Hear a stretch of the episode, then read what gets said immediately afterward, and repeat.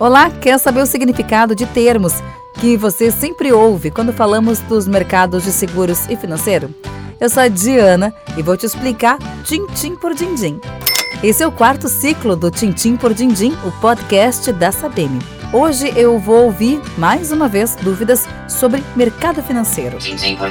Oi Diana, muito bom ouvir suas explicações.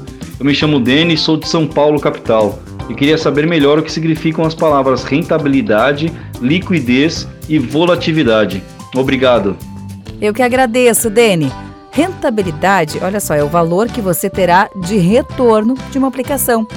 Liquidez é a capacidade de transformar um ativo, que pode ser de bens ou investimentos, em dinheiro.